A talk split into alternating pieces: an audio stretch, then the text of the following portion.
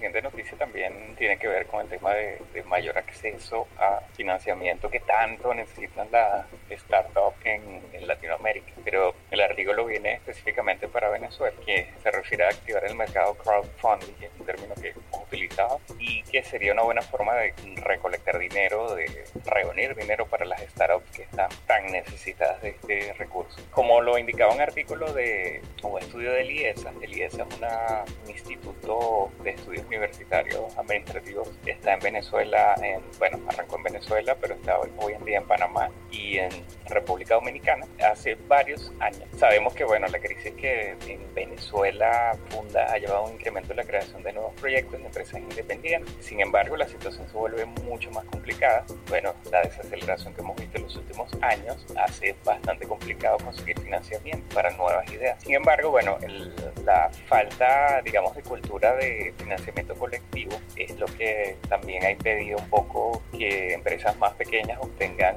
de fuentes distintas a entes gubernamentales o bancarios que consigan reunir presupuestos que necesitan para su crecimiento o para su establecimiento. ¿Cuál sería la solución? Ya hay plataformas conocemos de crowdfunding, básicamente crowdfunding es, es reunir dinero de, diferentes, múltiples miles, cientos de miles de personas que están interesadas en nuestro proyecto y que no necesariamente son inversores ángel, tampoco son empresas de financiamiento, sino básicamente es la multitud. Las plataformas, una de las más conocidas, bueno, hay un montón, Rainier hace unos meses, recuerdo que publicaste un artículo en Google Club de todas las plataformas que existían de crowdfunding y, su orientación. La más conocida, una de las más conocidas es Kickstarter eh, y su CEO, que es Jancy Strickler, él explica que es una, el crowdfunding es una de las mejores alternativas para asegurar la creación de nuevas empresas en un país determinado. ¿Por qué? Porque está reduciendo la dependencia en entes tradicionales de financiamiento y al mismo tiempo está incentivando el desarrollo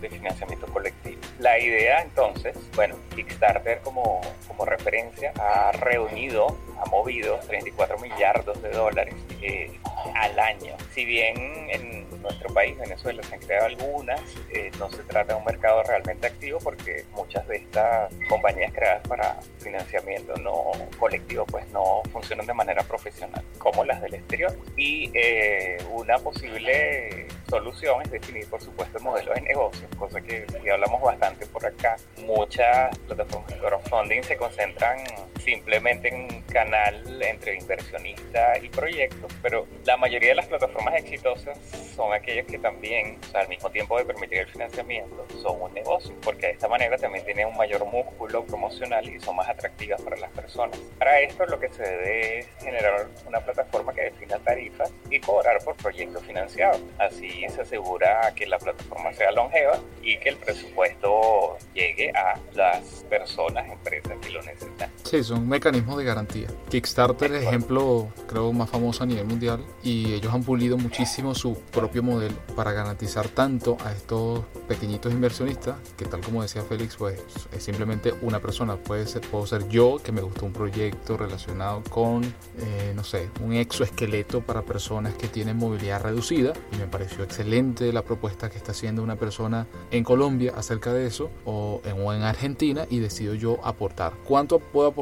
Bueno, dependiendo de las bases que estén establecidas, yo puedo aportar un dólar, cinco dólares, cien dólares, cinco mil dólares, depende. Hay distintas bases, hay distintas formas de hacerlo. En Latinoamérica, eh, ciertamente existen varias iniciativas, creo que de las más famosas es Indiegogo, eh, también está Kiva, que está, ellos están enfocados más hacia proyectos eh, de impacto social y, y así también hay otras, yo lo comenté, voy a, republicar, ¿no? a repostear ese, ese resumen de las principales plataformas en Latinoamérica de crowdfunding y para que lo tengan y puedan profundizar en la noticia y relacionado precisamente con Venezuela en particular, hay una empresa en Venezuela que es el equipo de concurso ideas.com. Ellos todos los años abren la posibilidad de aplicar a financiamiento a través de distintas empresas pues que que los apoyan no solamente en capital, sino en mentorías, en, asesorías. Entonces a partir del el 4 de junio pasado hasta el 4 de agosto, tiene la posibilidad de aplicar